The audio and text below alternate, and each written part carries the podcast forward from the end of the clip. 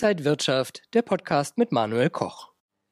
Financial markets, yeah, the financial world was waiting for this week for months and months. It's the week of the US Federal Reserve interest rate decision, and this decision will be this Wednesday. A lot to talk about, also the Ukraine war and inflation. This is the IG Trading Talk, and I'm Manuel Koch. And joining me now are Salah Eddine Bouhmidi, he's the head of markets at IG, and the legendary Einstein of Wall Street, Peter Tuchman, over 35 years on the floor of the New York Stock Exchange. Guys, so good to see you. Great to see you guys. Peter, yeah, it's almost a, like a historical, historic week uh, this week. What can we expect of the Federal Reserve? So it is, you know, you described that it's been months and months. I think it's probably even been longer. This has been on the menu easily since September when they announced that they were going to start raising rates. Everyone's got an opinion about how many, how how much they're going to raise on Wednesday, and what is the timeline, and how many are going to be raised in 2022, as well as the timeline on the taper.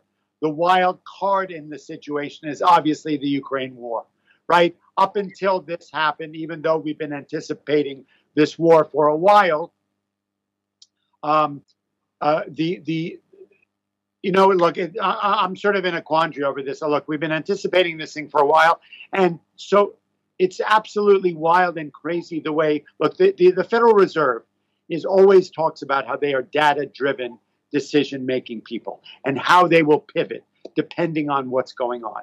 That was before the war. Now we've got one more piece of a wild puzzle a wild market. If we've learned anything from the first nine weeks of 2022 is volatility is here to stay and anything can happen. If you're comfortable in your situation, just wait because God knows what is going to happen forward. So, anyway, up until the war, we had a sense of how much they were going to raise and how what the timeline was on how many they were going to raise for 2022. Obviously, the world is in awe, in shock and awe of what Vladimir Putin has done and the extent to the war and the extent to the damage and the effects on the oil business, uh, uh, oil industry, and the obviously effects on inflation in the United States and the global markets. So, where does that leave us here coming up on Wednesday? Obviously, it will be a historic event. It's clear that they will be raising the interest rate, perhaps a quarter of a point, perhaps a half, depending on what's going on. Before the war, we were looking at perhaps 50 basis points to one point kind of a shock and awe. It's the first raise we've had in many, many years because we need to fight inflation, because it's time that the market uh, started to raise interest rates just to protect itself in a big way and sort of even out monetary policy here in the United States. However, the moving parts, the wild global conflict, the thousand point reversals in the marketplace going forward, the price of oil, all of these things are basically the, the moving parts and the puzzle that will affect their decision making, which is still an unknown coming into Wednesday. It is Monday, it's two days away, yet we really do not know what they are going to do on Wednesday. Peter, behind us is the fifth uh, weeks uh, with losses on Wall Street, of course, of the Ukraine war. Uh, what's the feeling on the floor at the moment? So, look, even before the war, we were having quite a uh, challenging year to begin with. The volatility has been severe in anticipation of the interest rates and the inflation and the supply chain problems. The market has started to sell off quite a bit. Day one, Jan 1, right? We saw the, the, the, the, the high growth stocks, the tech sector get hit because they are not the favorites uh, in an environment where you raise interest rates rates. So that was the beginning of it. And then the inflation story, and then the labor story, and then the COVID story. I mean, if you were worried about moving parts, we've got more coming in uh, absolutely every day. So, look, uh, you know, this market is fragile. People are anxious. Stocks are trading at 52 week lows. The market is not, look, we, we actually went into, you know, it's curious. I've been talking about it lately. We it used to be generational when we would go from a bull market to a bear market. Bull markets would last five years, 10 years, 18 years, 25 years. Bear markets would come along. They would be for 9, 10, 11 years. We are seeing now going from a bull market to a bear market in, in every day, right? It's it, right. The terminology needs to be adjusted because the, the landscape of the stock market has changed. We are seeing intraday reversals of thousands of points trillions of dollars coming out, millions of dollars, billions of dollars going in. I don't know if it's hedge funds selling and retailers buying or retailers selling and institutions buying. I don't know if foreigners are getting involved. I don't know if people are dumping their crypto and buying uh, buying the dip. I, I don't know. I, I don't know is there a legitimate answer here, guys. But the market definitely feels fragile. People are scared, whether it's the war in Ukraine, and my prayers go out to everybody there. What is happening is inexcusable, and it really does bring back memories of 1939. It is clearly affecting the stock market. Historically, global political and wars do not last long within the marketplace's landscape. Usually, in anticipation of a war, the market sells off, and when the bombs start to fall, the market rebounds. This is not the case here. We are seeing so many new parts. Obviously, energy and oil is a big factor. We are not coming into a war in the Middle East uh, that, that has less effect on the global economic situation. We are up against a potential nuclear confrontation. We are up against one of the top three uh, uh, strongest uh, economic and and, glo- and global powers in the world. So the landscape, the economies, the structure, the anxiety is at a heightened level. Talking about the Ukraine war and also about uh, energy and oil and gas, uh, let's talk about the chart of the week. Salah, you brought us crude oil. What can we see here? Oh my God. Yeah, really interesting chart actually, especially for traders who are trading crude oil, what I do, but not a chart which showing you the prices of oil. It shows you the spread between Brent and WTI. We know that they have different prices. There are different reasons why Brent lasts to be expensive than WTI is. What I do is I short Brent and I go long on WTI because we see a huge spike in the spread due to this uh, escalation between Russia and Ukraine. And this is what I, for example, use even before the escalation. We can see spikes or changes in the spread. And this is a good, nice trading idea that you can also apply with certificates at IG because you are hedged in the in the crude oil market and just using this mean reversion in spread. Really interesting. If you're interested in that more in detail, come in my live stream at IG every day at US opening. We've seen oil get as high as $130 a barrel. Russia happens to be the first, second, or third, depending on who you speak to, largest oil producers in the world. A lot of Europe is dependent on their oil and gas reserves in a huge way. Some of the other players in the game are not particularly friendly either, whether it's the Saudi Arabians or the Venezuelans. So oil is one of those commodities when it is in play that is just just oh my God, you just want to grab your teeth into and try and figure it out. I don't think, let's look back to a year and a half ago. Oil was trading at negative $25. Now it's trading at $130 a barrel, right? And we don't even know where the end of it is. But people will often ask me, should I go long oil? We've got a confrontation with Russia and Ukraine and whatnot. And I will say to them, it is a very risky instrument.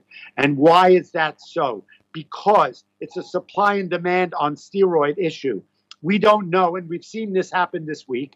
Everybody was buying oil, buying oil. The Ukraine Russia story was going to be is is President Biden going to shut off supply? Will Europe be able to shut off supply? Are and then boom out of nowhere we decide to make a deal with Iran. Iran is also not one of our best friends, but also a large oil producer.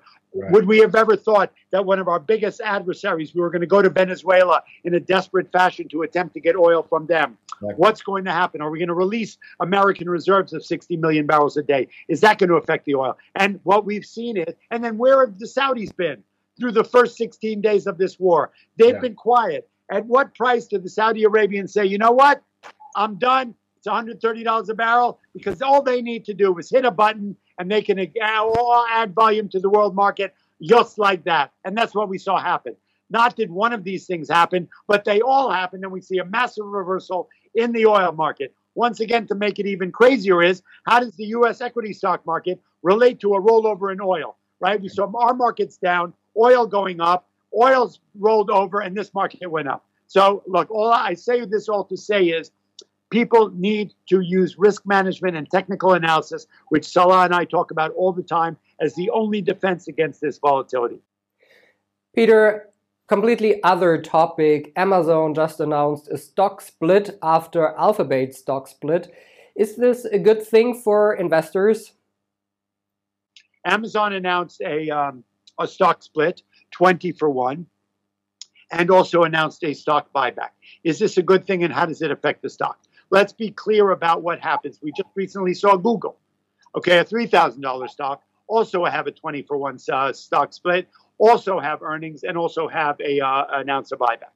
Okay, the initial reaction, let's say this is not your grandfather's stock market. In the old days, if you did not have $3,000, you could not play in the field of the high flying stocks like the Amazons, like the Teslas, like the Googles, because there was no such thing as fractional investing.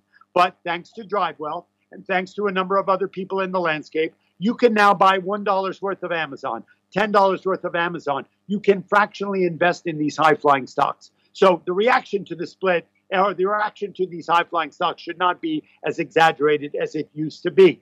In the old days, if I was never able to afford to buy a $3,000 stock. When it became a $200 stock, I was excited. The investment community was excited. Now I can finally afford a, a, a stock that was one of the high flyers because historically stocks that go to 999 go to 1000 and 2000 stocks that go to 1999 go to 2000 and 3000 if you track it historically these high flying stocks tend to be one of the some of the best performers obviously amazon obviously google are these stocks so why do stocks react the way they do when they announce a stock split and a buyback? In today's world, you have to realize that a lot of people are short these stocks. When you announce a 20 for 1 split, and this is something I've recently learned, that people who are short now have to buy back 20 times as many shares to cover their short position. So what happens is when the stock split is announced, we saw with Google, Google went from 2,700 to 3,300, and it has done nothing but go down after that. Amazon went up 200 points for the same reason. There's this knee jerk reaction that, oh my God, this is a great thing. Now, if I was an investor, why wouldn't I just want to be pause, uh, uh, patient and wait till the stock split to get involved? But everybody is trading on FOMO and hype and hope, and they run into the stock at $3,000, and it is actually a wrong decision. So, is it a good thing that Amazon is splitting? I think so. It makes it more affordable to some people who don't know about fractional investing. It always is a good thing. Historically, we've seen that stocks that do that tend to revert back to their original price and go higher and higher. Google has not seen a, a, positive day since that split, but once things actually do happen, I believe it will get back on the game. There is another wild card in the Amazon story because apparently the uh, the Justice Department is actually uh, going up against Amazon for uh, for unusual uh, business practices at the same time that they're doing a split, at the same time of earnings, at the same time of a buyback. So there are many moving parts. I'm not really sure it's a good thing. It probably is, but it's a complicated story. Uh, Peter, one question from my side. Holding positions over the weekend can always be a kind of risky. But of course, in this time of this Russian escalation, weekend is really getting more risky or holding positions over the weekend can be more risky.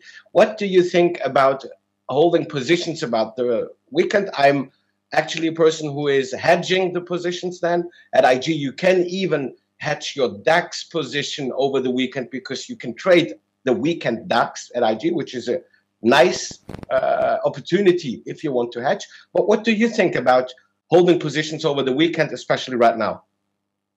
I am a firm believer if you are a trader, if you are an investor, I would not look at your investment portfolio for now. I would just let it ride. Historically, markets do nothing but go up.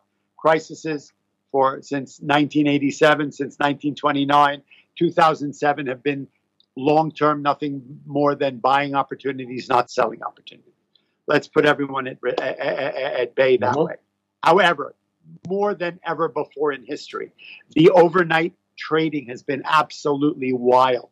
The other morning we were down 1.74% overnight in the S&P 500. By the time we opened, we were flat.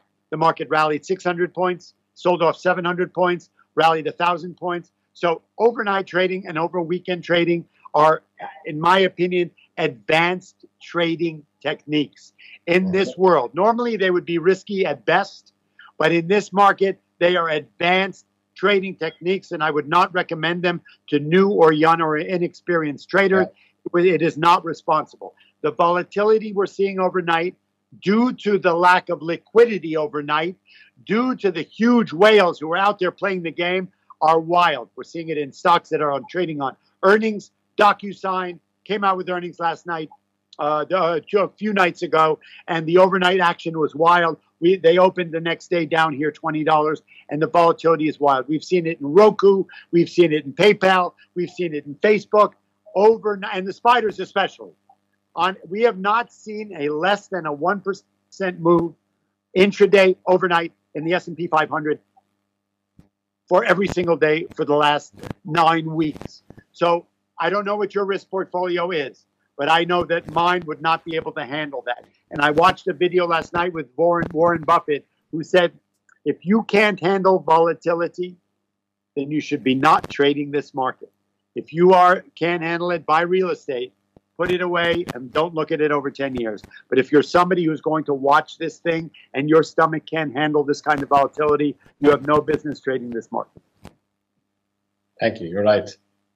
Yeah, guys, thank you so much. So much to talk about. Exciting week ahead of us. Uh, thank you so much for this time, Peter Tuchman, the Einstein of Wall Street, over 35 years on the floor of the New York Stock Exchange, and Salah Eddine Bouhmidi, the head of markets at IG. Guys, I appreciate your time. Merci. I am, I am honored. Safe trading, everyone. And thank you for watching. This was the IG Trading Talk for this week. More information on IG.com. Thank you very much and take care. Und wenn euch diese Sendung gefallen hat, dann abonniert gerne den Podcast von Inside Wirtschaft und gebt uns ein Like.